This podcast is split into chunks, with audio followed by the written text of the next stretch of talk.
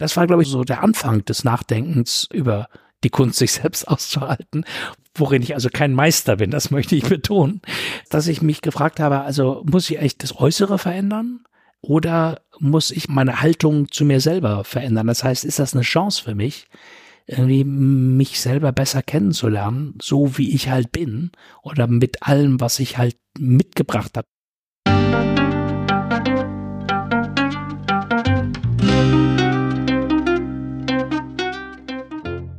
Schön, dass du wieder reinhörst. Ich begrüße dich ganz herzlich beim Ich Wir Alle Podcast.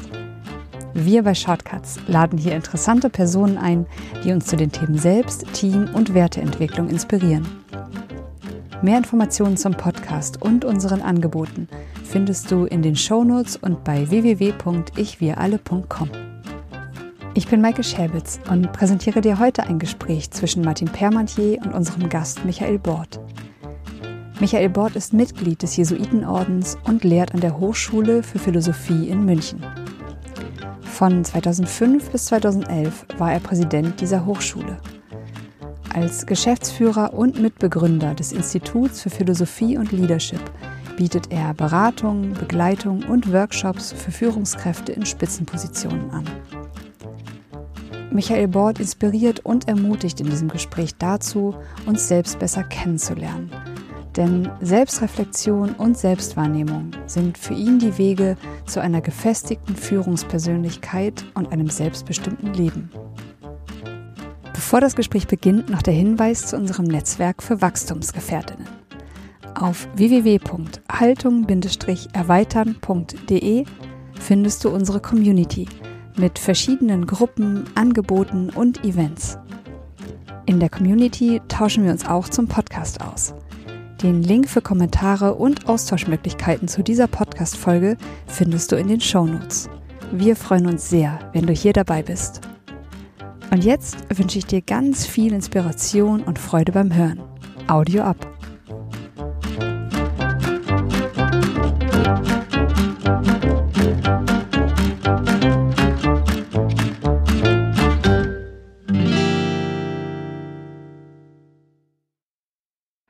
Hallo hier bei Ich wie alle. Ich freue mich heute besonders bei Michael Bort Gast zu sein. Michael Bort leitet das Institut für Philosophie und Leadership, ist Jesuit und Philosoph und ist hier in München tätig. Hallo, Herr Bort. Ja, grüß Gott. Es freut mich ganz besonders, weil ich ja ganz gerne in meinen Seminaren und Workshops ein Buch von Ihnen empfehle, die Kunst, sich selbst auszuhalten, ja. Und da sagen viele schon, steiler Titel. und wie sind Sie denn zu dem Thema Selbstentwicklung gekommen und dieser Kunst, sich selbst auszuhalten? Sie haben ja schon richtig gesagt, dass ich Mitglied des Jesuitenordens bin und dass ich Philosoph bin. Meine Biografie ist so, dass ich mit 28 Jahren mir überlegt habe, Jesuit zu werden. Und dann macht man so zwei Jahre lang eine Zeit, das nennt sich das Noviziat, wo man Gelegenheit hat oder wo man sich vor allen Dingen überlegen soll, sag mal, passt das eigentlich wirklich für einen, was man da selber macht? Oder hat man noch nicht die richtige Therapeutin gefunden, die einen schon von solchen Sachen wegbringt? Und in diesem Noviziat, aber auch später, lernt man viele Tools, die einen helfen sollen oder Orientierung geben sollen bei der Beantwortung dieser Frage, wie soll eigentlich mein Leben mal ausschauen und wie passt eigentlich mein Leben zu mir und ist mein Leben eigentlich stimmig für mich? Und natürlich ist es so, dass man auch in einem Leben, wenn man sich so überlegt, in einen Jesuitenorden einzutreten, dass da Krisen kommen und dass es da schwere Zeiten gibt. Und für mich war immer entscheidend, schon von Anfang an, ob die Schwierigkeiten, die ich habe, ob die eigentlich deswegen kommen, weil ich halt in einem System lebe, bei dem ich den Eindruck habe, nee, das passt einfach nicht zu mir.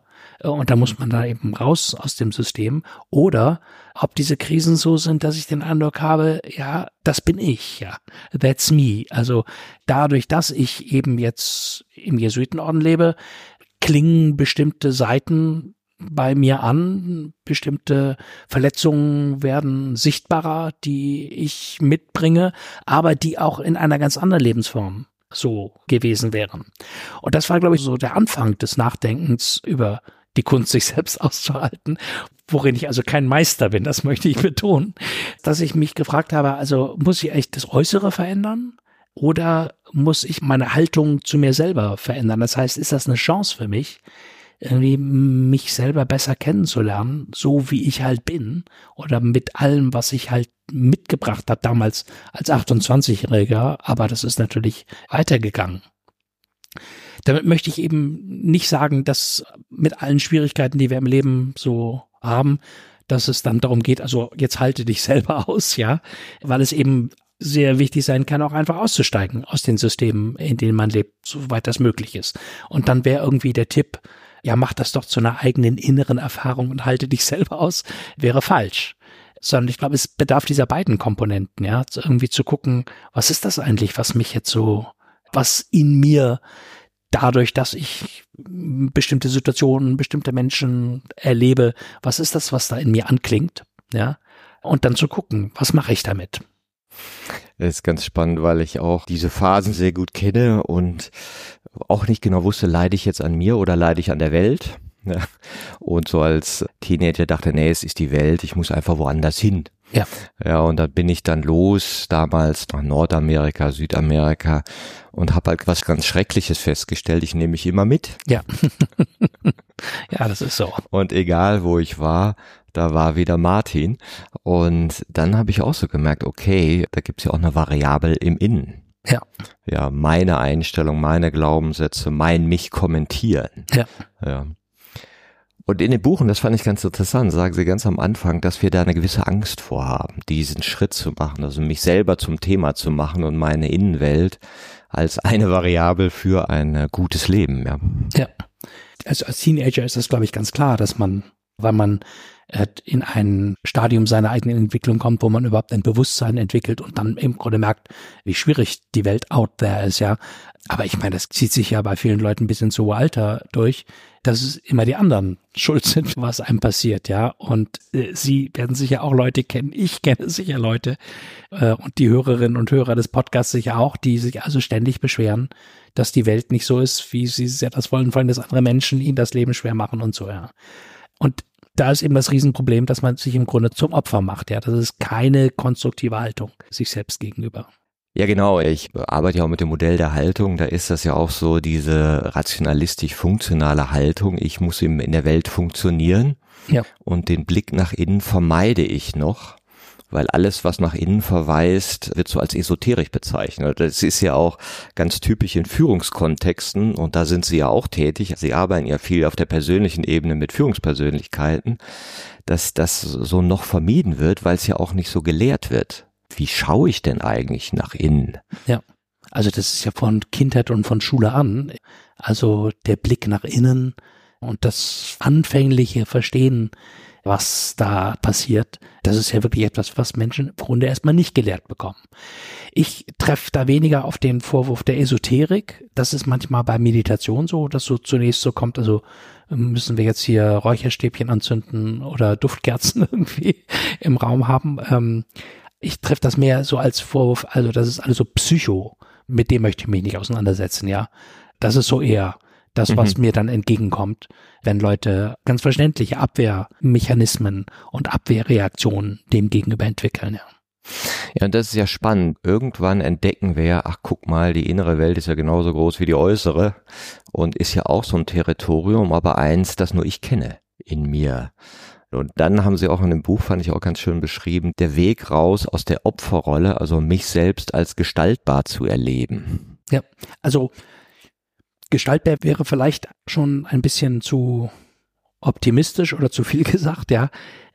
Ich sehe das so oder erlebe es auch bei mir selber so, dass halt ich oder auch andere Menschen bestimmte Grundstrukturen mitbekommen, die man auch nicht gestalten und groß verändern kann, ja so ein, ein Label könnte man sagen, das sind eben Verletzungen, die häufig in der Kindheit ihre Ursache haben und die weiterwirken, weil sie die Art und Weise, wie ich Situationen erlebe, wie ich andere Menschen erlebe und auch wie ich mich dann manchmal verhalte, die die einfach prägen. Und dagegen kann ich auch nichts machen. Also da ist, finde ich, der Gestaltungsraum nicht so groß, wenn man Gestalten so versteht. Also ich ändere das jetzt, ja. Also wenn ich selbst in bestimmte Situationen komme, die strukturell den ähneln, die mit den Verletzungen zu tun haben, die ich und eben jeder irgendwie in der Kindheit auch mitbekommen hat, dann ist das eben so, dass man kann sagen, wie eine verscharfte Wunde, wenn man sich am Tisch sich da wieder zufällig den Schorf aufkratzt, dann blutet es halt wieder, ja. Aber was man machen kann, ist eben, wie Sie das auch sehr gut beschrieben haben, deswegen ist der Begriff der Haltung so wichtig, dass ich einfach jetzt nicht in dieser Struktur verbleibe und mich durch diese Struktur bestimmen lasse in dem, was ich tue.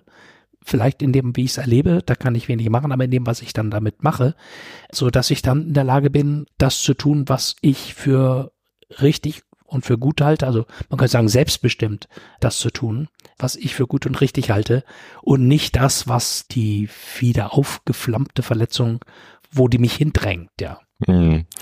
Ja, das ist ja auch so ein bisschen in diesem Begriff sich aushalten drin, ja, also genau. sich mit der eigenen Biografie und der eigenen Begrenztheit auszuhalten, ja dass ich ja auch in, in, ich sag mal, so eine, eine gewisse Kulturfüllung bekommen habe. Ja. Das ist richtig, das ist falsch, so, so macht man das, der ich mich ja gar nicht erwehren konnte. Wie jemand einmal sagte, Kultur ist die erste Gehirnwäsche. Ja. und dann kriegst du halt irgendwas gesagt, wie es denn so ist. Ja. Ne? Und das zu hinterfragen ist ja gar nicht so einfach. Nee, das ist nicht einfach. Also, auch da, ich glaube, das ist ein lebenslanger Prozess, zu merken, wie die Kultur, wie Sie ganz richtig sagen, die im Grunde unser, unser Innerstes prägt, ja.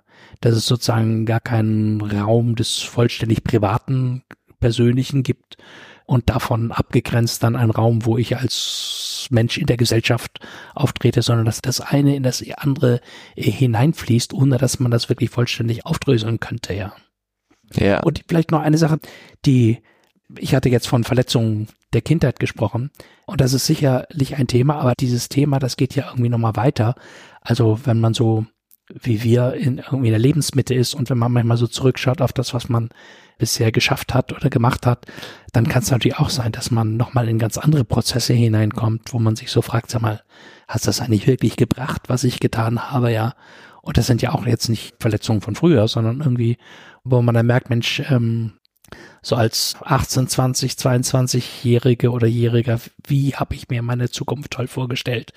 Und alles ist möglich und alles ist super, ja. Und dann merkt man eben in der Mitte des Lebens, naja, also was ich mir vielleicht von der Ehe, von der Partnerschaft, von meinem Beruf äh, vorgestellt habe, das ist alles nicht so eingetreten, ja.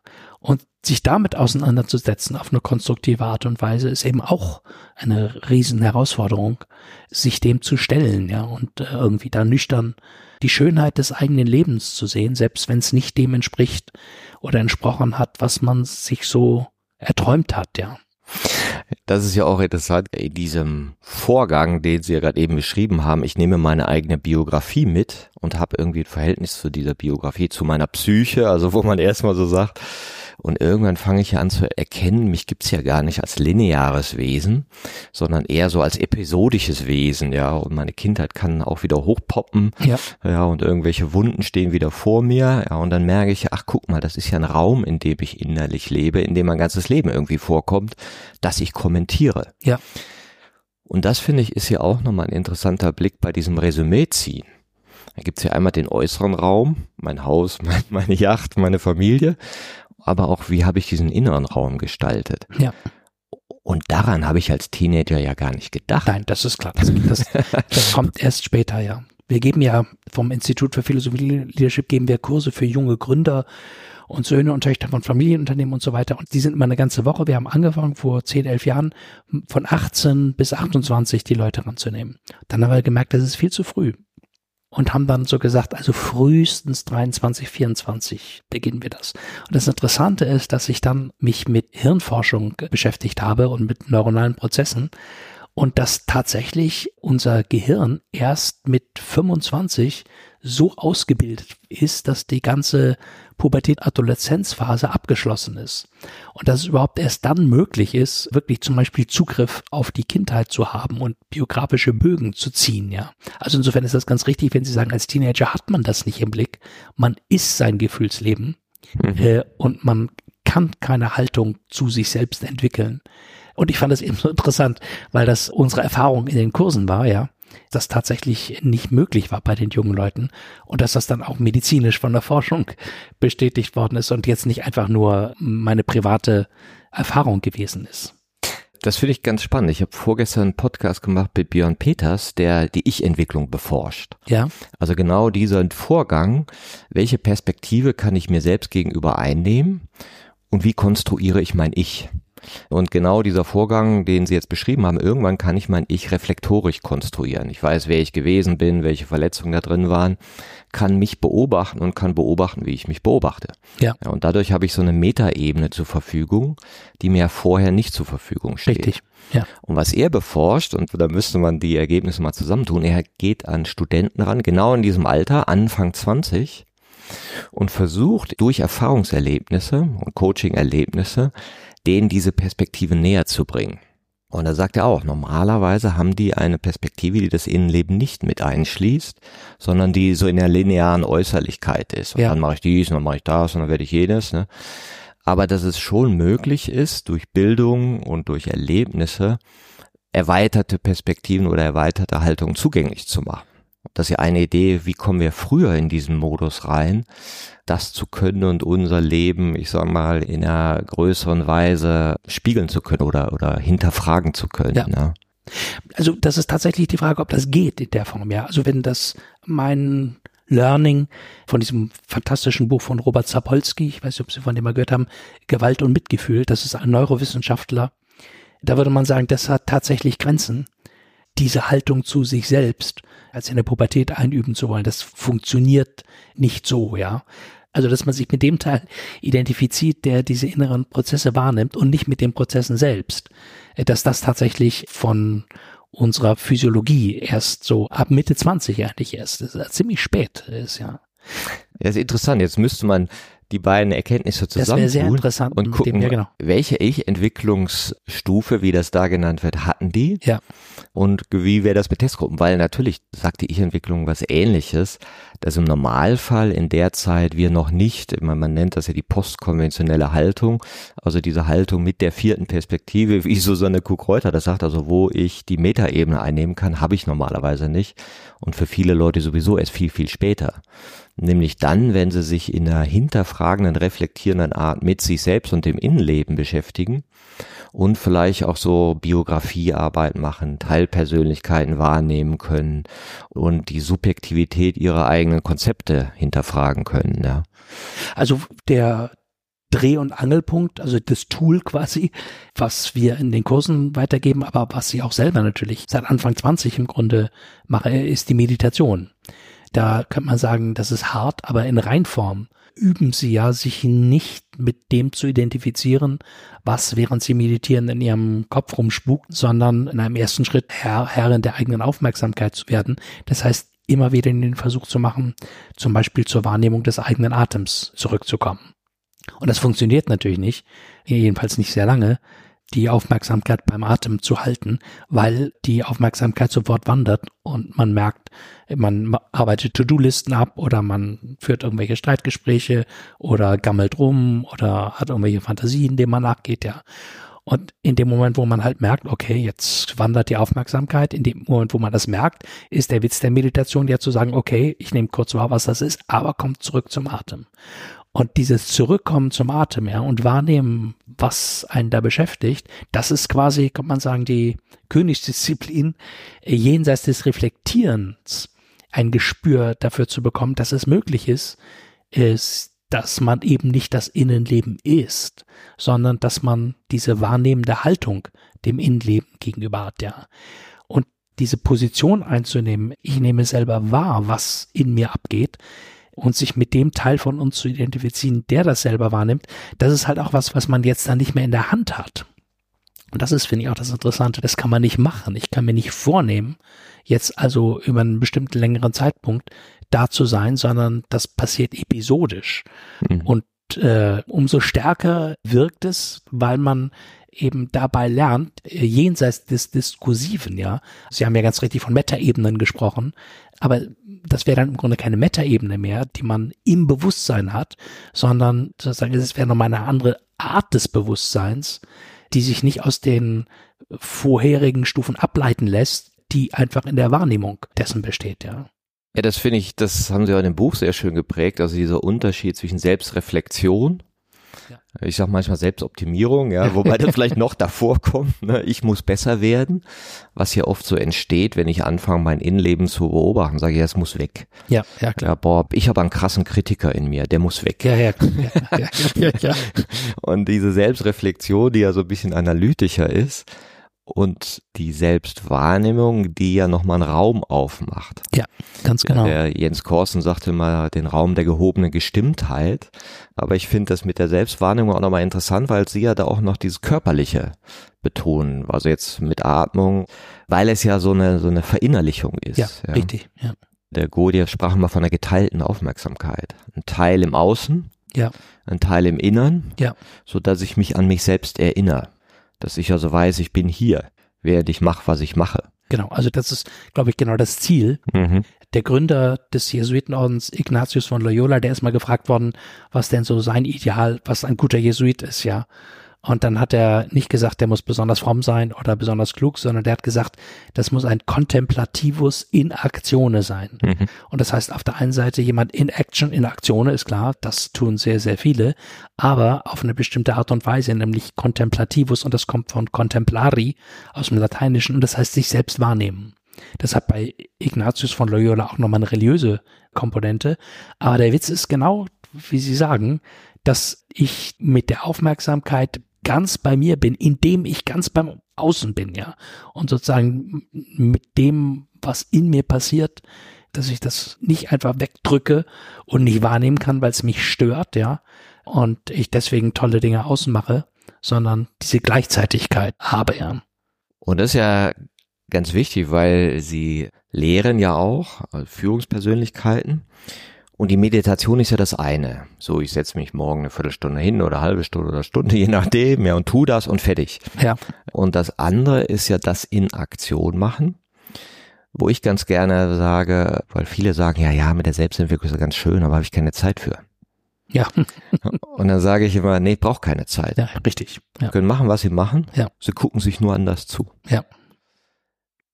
Und welche Rolle hat dann so die Meditation dann? So ist das so das Extra oder der Trainingsplatz oder? Der Trainingsplatz. Mhm. Also jedenfalls, wenn man das jetzt mal von als spirituelle Übung sieht und jetzt nochmal aus der Religion rausnimmt, und das ist ja ein Phänomen unserer Zeit auch, dass viele Leute meditieren, die mit Religion gar nichts anfangen können. Also vor 50 Jahren hätten sie in ein Kloster gemusst oder in ein Ashram oder in ein Sendo, also in einem religiösen Kontext hätten sie das Meditieren gelernt und heute geht es ja bei Google und SAP und alles Mögliche, ja. Und ich glaube, wenn man das so sieht, ist zumindest die ersten Schritte, ist es dann einfach ein Trainingsplatz, wo man übt diese Haltung der Gleichzeitigkeit des sich selbst Wahrnehmens und der Wahrnehmende sein, ja. Und jetzt sagte mal einer zu mir, Meditation ist wie Sport. Gibt es ganz viele Disziplinen. Kann man auf unterschiedliche Weise machen. Ich kann ja da sitzen, Augen zu machen, halb zu. Ich kann Mantren repetieren, ja, oder Gebete repetieren oder in die Stille sein oder alles durchlaufen lassen. So wie bei Achtsamkeit. Was ist denn so die Meditation, die Sie lehren oder auch für sich entdeckt haben? Man könnte sagen, dass es so zwei ganz grobe unterschiedliche Gruppen von Meditation gibt. Die eine Gruppe, die dient dazu, die Stimmung zu ändern. Und da ist nichts falsch dran. Ja? Also das ist, meine ich jetzt nicht despektierlich. Aber im Grunde geht es um Stimmungsmanagement. Also ich möchte mich entspannen, ja. Ich möchte kreativer werden. Denken Sie an transzendentale Meditation oder progressive Muskelrelaxation und so weiter. Alles bestens, ja dass man, wenn man nach Hause kommt, irgendwie eine CD auflegt mit Regen im Dschungelwald oder sowas, wirklich gut. Die Meditation, die sozusagen das Label der Meditation im christlichen Kontext wäre kontemplative Meditation und das Label im nicht christlichen Kontext, im säkularen Kontext ist tatsächlich diese Mindfulness-Meditation und dabei geht es um die Frage der eigenen Identität. Sozusagen, die zielt nicht darauf, dass man anders sein möchte, sondern in eine andere Stimmung kommen möchte, sondern die zielt darauf, auf ein immer feineres Gespür sich selbst gegenüber, dass man immer feiner äh, die inneren Regungen, über die wir die ganze Zeit jetzt auch gesprochen haben, wahrnehmen kann, ja, sich nicht anders machen will, als man eigentlich ist, sondern Schritt für Schritt für Schritt äh, immer tiefer akzeptiert, wer man selber ist. Und also man könnte sagen, diese Art der Meditation, auf die es uns ankommt, die zielt auf ein immer feineres Verständnis seiner selbst. Und ein ganz wesentliches Kriterium für eine reife Spiritualität und eine reife Meditationspraxis ist, wie Menschen umgehen mit Phasen der Meditation, wo es wirklich schwierig ist, wo sie das Gefühl haben, sie können nicht mehr so gut performen wie bisher, sondern sie kommen durch die Meditation in Kontakt mit Dingen, die eher dunkel sind und die es in jedem menschlichen Leben gibt, ja. Es gibt ein Buch über die Meditationstrainings bei Google, und der Autor hat, der aus dem Buddhismus kommt, der wollte mit den Leuten bei Google eine bestimmte Meditationsübung machen. Die Tonglen-Meditation heißt die, aus dem tibetischen Buddhismus. Die geht so, dass man sich vorstellt, Situationen, die schwierig sind, Menschen, die man blöde findet und so weiter. Und mit dem Einatmen die Dunkelheit dieser Situation oder des Lebens so der anderen Person in sich aufnimmt, in die Herzgegend führt und dann ausatmet den Wunsch nach Glück, den Wunsch nach Frieden zum anderen, ja. Also eine Übung könnte man sagen, christlich zur Nächstenliebe. Und da hat der Konzern gesagt, nee, nee, nee, das wollen wir nicht, weil wenn die Leute anfangen, sich mit Dunkelheit zu konfrontieren, dann performen die nicht mehr richtig, ja. Und da hat dann die Meditation eine Grenze. Und das finde ich natürlich sehr problematisch, weil das eine Verzweckung einer ursprünglich religiösen Praxis ist, wo man sagt, es geht jetzt nur darum, irgendwie dem Leistungsdruck äh, noch besser standhalten zu können und so weiter. Und die Art und Weise, wie wir oder wie ich selber natürlich meditiere und das gelernt habe, aber auch wie wir es weitergeben, wäre eben eher so, dass man sagt, da fängt die Meditation an, interessant zu werden. Und da geht es nicht mehr um Leistungsoptimierung, sondern um die Frage, ist das Leben eigentlich stimmig für mich, was ich führe? Passt das eigentlich zu mir, ja? Ist das vielleicht auch so eine Abfolge? Ja, viele fangen ja an irgendwie mit so einer Optimierung. Und wenn ich so überlege, wo ich so mit Selbstentwicklung angefangen habe, wollte ich besser werden. Ja, ja klar. Oder am besten noch alle sollen sehen, ja. ja. Und was ich denn für ein besserer Typ geworden bin, ne? Und nachher habe ich gesehen, herrlich naiv. Ja, und auch eher diese Schatten oder Dunkelheit in dem Sinne, die eigene Bedingtheit zu erkennen. Ja. Ja, der ich ja auch nur begrenzt entkommen kann, weil da Muster sind, die ich gerne weg hätte, aber die doch nicht so einfach weggehen, ja. Und ist die Selbstreflexion so eine Art Vorstufe zur Selbstwahrnehmung? Oder wenn Sie, sagen wir mal, so Kurse und Seminare machen, sagen, nö, in die Selbstwahrnehmung gehen wir sofort rein? Oder braucht's auch so ein bisschen Überbau. Ich glaube, das geht Hand in Hand, mhm. weil natürlich irgendwann die Frage kommt, also wenn Sie meditieren und zum Beispiel es gibt immer bestimmte Themen, die Sie wegziehen vom Atem, ja, dann ist natürlich die Frage, warum? Warum ist das so, ja? Also wir hatten zum Beispiel mal eine, eine junge Frau, Unternehmerin, Ende 20, in unserem Kurs, die ist mit dem Ziel hineingegangen, zu überlegen, wie ihr Unternehmen besser skalieren kann und wie sie besser Führung lernen kann und so weiter. Und die ist dann in die Meditation gekommen und hat gemerkt, also permanent findet sie sich wieder in Streitgesprächen mit ihrem Vater.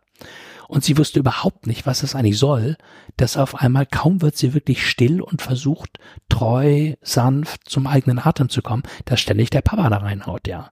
Und dann hat sie im Grunde gemerkt, dass der Wunsch, ein tolles Unternehmen zu gründen, ganz eng verbunden ist mit dem Wunsch, die Anerkennung des Vaters zu bekommen. Und das hatte eine ganz dunkle Seite. Also der Vater hat in ihr immer den Sonnenschein und das liebe Mädchen, seine Lieblingstochter. Sie hatte nur Brüder als äh, Geschwister äh, gesehen, ja. Also auch viel Aufmerksamkeit vom Vater bekommen, aber nie das, für was sie eigentlich selber Aufmerksamkeit haben wollte. Nämlich, dass sie eine tolle Unternehmerin ist, ja. Und das heißt, sie ist da auf eine ganz dunkle, durch die Meditation auf eine ganz dunkle Seite oder auf eine dunkle Motivation gestoßen. Und das ist natürlich eine Sache, die man auch reflektieren muss und wo man jetzt biografische Arbeit machen muss und gucken muss, wie lief das jetzt eigentlich genau, ja. Die hat ein tolles Unternehmen und das läuft super, ja. Aber sich damit auseinanderzusetzen, dass es eben auch dunkle Seiten in der Motivation gibt, die dann auch eher was Hartes, was Treibendes kriegen. Ja, ich muss das schaffen und dass man sich also auch über Erfolg überhaupt nicht mehr richtig freut, sondern das so abhakt, ja, weil es im Grunde darum geht, ich muss schaffen, dass der Papa sagt, also meine Tochter, ich hätte dir das nie zugetraut, aber ich bekenne, ich habe mich groß in dir getäuscht und so weiter. Es ist der Klassiker, der Stolz des Vaters. Ja, ja, der, der Stolz des ja. Vaters steht hinter so vielen Unternehmern. Ja, das ist Wahnsinn. Das Fass ohne Boden. Ja, ganz richtig. Wo, wo geleistet wird, geleistet wird und ich warte, dass von außen kommt.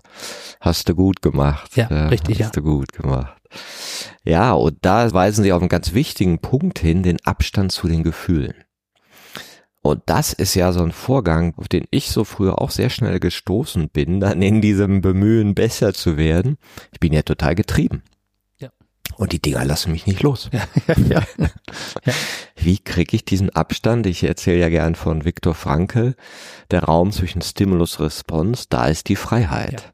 Ganz genau. Wie kann der der entstehen? Naja, ich meine, auch den übt man halt beim Meditieren. Ich hatte das schon ein wenig beschrieben. Immer dann, wenn ich von dem Gedanken, der mich wegzieht, wenn ich es schaffe, den wahrzunehmen und zurück zum Anker zu kommen, dann habe ich ja quasi reagiere ich nicht mehr auf den Stimulus in meinem Bewusstsein, während ich meditiere. Das ist so eine Übung, könnte man sagen, die man eins zu eins übertragen kann aufs äußere Leben. Dass man sagt, natürlich triggern mich sehr viele Sachen, aber in dem Moment, wo ich die Trigger wahrnehme, nehme ich denen die Macht, ihnen folgen zu müssen, sondern kann gucken, okay, ich merke, ich bin jetzt getriggert, ja, denken Sie an dieses Kontemplativus in Aktione im äußeren Leben. Ich bin in einer Situation drin, wo ich merke, da triggert mich jetzt was. Und jetzt kann ich überlegen, wie will ich mit diesem Trigger umgehen, ja? Finde ich es richtig, den Impuls, der vom Trigger kommt, ihm nachzugeben? Nachzugehen, kann ja sein. Dass ich sage, ja, nee, das ist jetzt richtig. Oder spüre ich, es würde mich zwar erleichtern, wenn ich diesem Trigger nachgehe, aber es wäre nicht richtig, ja. Und deswegen mache ich es nicht. Und das heißt eben auch sich selbst aushalten, dass man dann nicht nur beim Meditieren natürlich, sondern im realen Leben die Spannung in Kauf nimmt, die der Preis der Freiheit ist, könnte man sagen, in dem Zitat von Viktor Frankl, was Sie gebracht haben. Mhm. Das kostet was. Also diese Freiheit gibt's nicht umsonst. Und das muss man wissen, finde ich, ja. Das ist ja interessant, dass in der Ich-Entwicklung äh, sagt man ja, erst wollen wir die Freiheit von den anderen. Wir wollen Autonomie, unser Ding machen. Ja. Und in der nächsten Phase, wenn ich also Abstand zu den Gefühlen und Gedanken finde, geht es um die Freiheit von mir selbst. Richtig. Ja. Aber wer bin ich, wenn ich nicht mehr ich bin? Ja, ist das der Preis oder worin besteht der Preis? Also mit dem Preis meinte ich, wenn man in einer Situation ist, die einen triggert, hm. Also zum Beispiel in einem Streitgespräch oder sowas, ja, oder man möchte am liebsten auf den Tisch hauen und sagen, äh, zu einem Gremium, was man leitet, so geht's nicht und weil man einfach total genervt ist. Und wenn man genervt ist, da baut sich auch schon physische Spannung in einem auf und diese physische Spannung möchte man wieder ins Gleichgewicht bringen, indem man jetzt eben auch physisch was macht, dass man zum Beispiel laut wird oder mit der Faust auf den Tisch haut oder sowas, ja. Das täte einem halt irgendwie gut. Aber da folgt man halt dem Trigger und da ist man nicht wirklich frei, weil überhaupt kein Raum da ist, in dem man sich fragen kann, will ich das eigentlich? Will ich dem Impuls jetzt nachgeben oder will ich ihm nicht nachgeben? Und diesem Impuls nicht nachzugeben, bedeutet eben, die Spannung aushalten zu müssen, unter der man jetzt dann steht und dieser inneren Spannung nicht nachzugeben, ja. Und das ist eine Form von Leiden, könnte man sagen, ja. Das ist unangenehm. Und deswegen meine ich, das ist der Preis der Freiheit, wenn man das tun will, was man selber für gut und richtig hält und sich nicht alles gefallen lässt, was von innen kommt, von sich selbst kommt und dann das irgendwie alles auslebt, dann bedeutet es eben auch eine Form des Leidens, könnte man, etwas pathetisch sicherlich, aber könnte man sagen, ja. Wie Viktor Franke sagte, ich muss mir von meinem Gehirn nicht alles gefallen lassen. Ganz genau, ja. mein Gehirn mutet mir Dinge zu. Ne, der Ich-Entwicklung würde man wahrscheinlich sagen, und da steckt ja ganz viel drin, wie versprachle ich Spannung? In einer frühen Haltung hau ich's raus. Ja, bam, Impuls, das ist meine Meinung raus hier, ja. In den späteren Haltungen kann ich es mit mehr Perspektiven versprachlichen. Ich kann ja. sagen, diese Gedanken kommen mir, das löst diese Gefühle aus, das habe ich gerade und kann also dadurch ja eine Distanz schaffen zu den Ichs oder sagen wir mal den Gedanken und Gefühle, mit denen ich mich früher identifiziert habe und die als ich bezeichnet habe. Ja. Ja, aber wer bin ich, wenn ich nicht mehr diese Ichs bin? Ja, dann bin ich ja irgendwie in einem anderen Art von Bewusstseinsraum jenseits dieser Ich-Konstrukte. Ja, ja. ja. Man kann da, finde ich, wenig sprachlich sagen. Also äh, da gibt es natürlich Philosophen, vor allem der deutsche Idealismus, haben natürlich eine, eine riesige Systeme gebaut, um irgendwie, man könnte sagen, den Teil von mir selbst, der wahrnimmt, was in meinem Bewusstsein abläuft, um das irgendwie nochmal zu fassen, ja. Aber ich finde das nicht sinnvoll, weil da etwas vergegenständlicht wird und etwas zum Objekt gemacht wird und man meint, man käme da jetzt nochmal mehr dran, wenn man da jetzt eine Versprachlichung, eine ganze Theorien drauf, drauf, mm. drauf baut, ja. Das Selbst versus das Ich oder was es da alles an künstlicher Terminologie gibt, die Menschen geschaffen haben, um dieses Phänomen in den Griff zu bekommen, ja, um zu sagen, dass das, was eigentlich unsere Identität ausmacht, nicht das ist, was wir in unserem Bewusstsein vorfinden, sondern eben der Teil, der etwas vorfindet. Dass das unsere Identität ausmacht. Und Spiritualitäten, Religionen versuchen das eben in einem religiösen Rahmen auf den Punkt zu bringen und Philosophen und Philosophinnen in einer philosophischen Sprache. Aber ich finde es eher so, man nimmt dem die Qualität des Erlebbaren, wenn man jetzt das zu sehr theoretisiert. Also man rationalisiert dann etwas, was eigentlich erlebt werden muss und wo man eher hindeuten sollte, finde ich, durch eine Phänomenbeschreibung oder eben dadurch, dass man Menschen in Übungen schickt, dass sie eine Erfahrung mit sich selbst machen. Genau eben diese Erfahrung. Ich bin ja überhaupt in der Lage wahrzunehmen, was in mir ist, ja mhm. oder wie völlig chaotisch das in mir ausschaut, als jetzt da sich theoretisch mit auseinanderzusetzen. Ja, das ist ja der Vor- und Nachteil von Modellen, ja, dass es dann in so eine Linearitäten packen und dann bleibt es ja doch so ein bisschen mystisch, wo kommt es eigentlich her? Ja, Warum gibt es diesen Raum überhaupt in mir? Und in der Ich-Entwicklung sagt man ja, das ist das Transpersonale, ja. wo die Notwendigkeit, ein Ich zu konstruieren, aufgegeben wird. Ja. Und wo ich erkenne, wie Sprache selbst Teil des Trennens ist. Weil wenn ich es versprachliche, ist es schon nicht mehr das, was es ist. Ja. Weil es ja jenseits der Sprache oder sagen wir mal vor der Sprache stattfindet, ja. könnte man sagen. Also die Weltbegegnung vor der Sprache, ja. Und die Sprache wird konstruiert und dekonstruiert. Und der Thomas Binder, der forscht ja auch da in der Ich-Entwicklung, der nennt das dann den dialektischen Raum. Ja. Wo wir nicht mehr dual sind, sondern ja, nein, vielleicht gleichzeitig stattfinden. Und das fand ich in einem Aspekt oder so, wo ich so eine, so eine Idee davon hatte, aber vielleicht ist es auch nicht ganz so gemeint, wo sie diesen Abstand mit Gefühlen auch so beschrieben haben. Es gibt den Affekt, also den einen Teil des Gefühls, es passiert mir. Ja. Und der andere Teil, ich agiere es aus. Und die gehören aber irgendwie zusammen. Aber da gibt's ja noch was dazwischen, das irgendwie damit interagieren kann. Ne? Genau, das ist das, was genau. mit dem Virtuv Hankl-Zitat ganz richtig sagten. Ja, genau. Und in dem Moment, wo ich das als ein prozesshaftes Phänomen sehe, kann ich ja anders da drin vorkommen. Ja. Ja, weil es nicht mehr wie Regen ist oder Gewitter, wo ich halt sagen kann, ja, ist halt so. Ja, genau, ja. Das ist ja auch das Spannende, also was ist in dem Transpersonal, was nicht mehr benennbar ist und gleichzeitig, also ich nenne es ehrlich gesagt auch selbst, in den modellhaften Darstellungen, ja. einfach auch nur, um es von den Ichs ja, ja, trennen zu können, ja, und die Buddhisten sagen ja, irgendwann ist die Lehre, und dann denkst du, okay, jetzt wird es aber ganz schwer, wie erkläre ich das denn jemandem, ne, und wie kann ich auch das in mir wahrnehmen, ne? Man kann das das selbst nennen oder man kann das das Transpersonal nennen. Das Problem ist, also zumindest äh, ist das in der Philosophie so, dass Leute dann sehr schnell fragen, was ist das Selbst oder was ist das Transpersonale? Und dann kommen Eigenschaften, die dem zugesprochen werden, ja. Und dann vergegenständlicht man etwas, was sich tatsächlich nicht sinnvoll vergegenständlichen lässt, ja. Aber auch wenn Sie sagen Transpersonal, ich meine, das ist ja auch nichts weiter als äh, ein, äh, ein Hilfsmittel, irgendetwas deutlich zu machen, wo man irgendwie sagen möchte, es hängt noch mit mir als Person zusammen, aber irgendwie auch nicht, weil es eben jenseits der Person ist, ja. Was ich spannend finde, und da bin ich auch gerade so, so Überlegung, das kommt ja nicht dazu. Also wir, wir manchmal haben wir ja so eine Art, wir denken ja so additiv. Da werde ich besser und dann kriege ich neue Eigenschaften, ja. dann kann ich mehr. Aber das Selbst ist ja nichts, was entsteht. Nein, nein. Oder das nicht genannte, das ist ja immer da. Ja. Ja, und trotzdem gibt's ja eine Beziehung dazu, die sich verändert. Es ist immer da, aber es ist nicht verfügbar, ja. Das finde ich irgendwie, das wäre das Phänomen. Und diese Nichtverfügbarkeit, dass ich das nicht machen kann, mhm. das, äh, oder dass ich das auch nicht in der Hand habe, das wird eben durch so eine Terminologie wie das selbst äh, leicht vergessen, wenn man jetzt anfängt, über das Selbst oder über das Transpersonale zu schreiben. Und das tun ja durchaus Autoren, ja.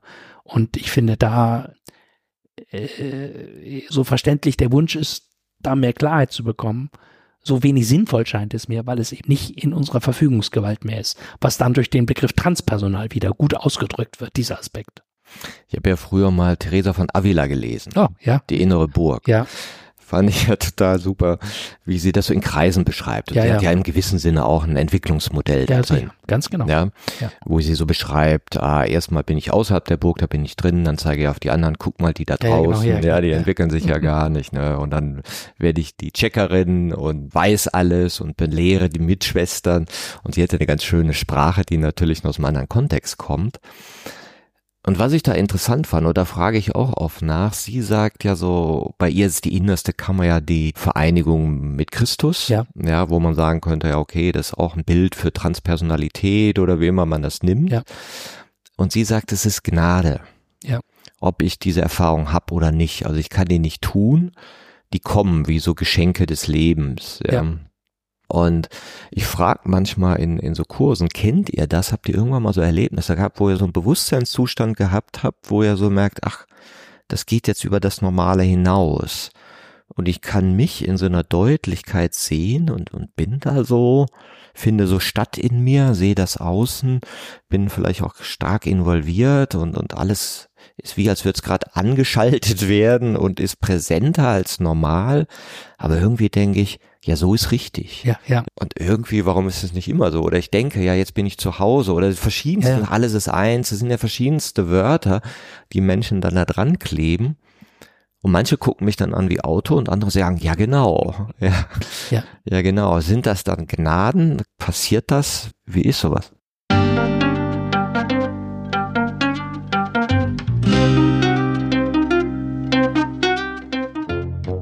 Das war eine Folge von Ich, wir alle, dem Podcast und Weggefährten mit Impulsen für Entwicklung.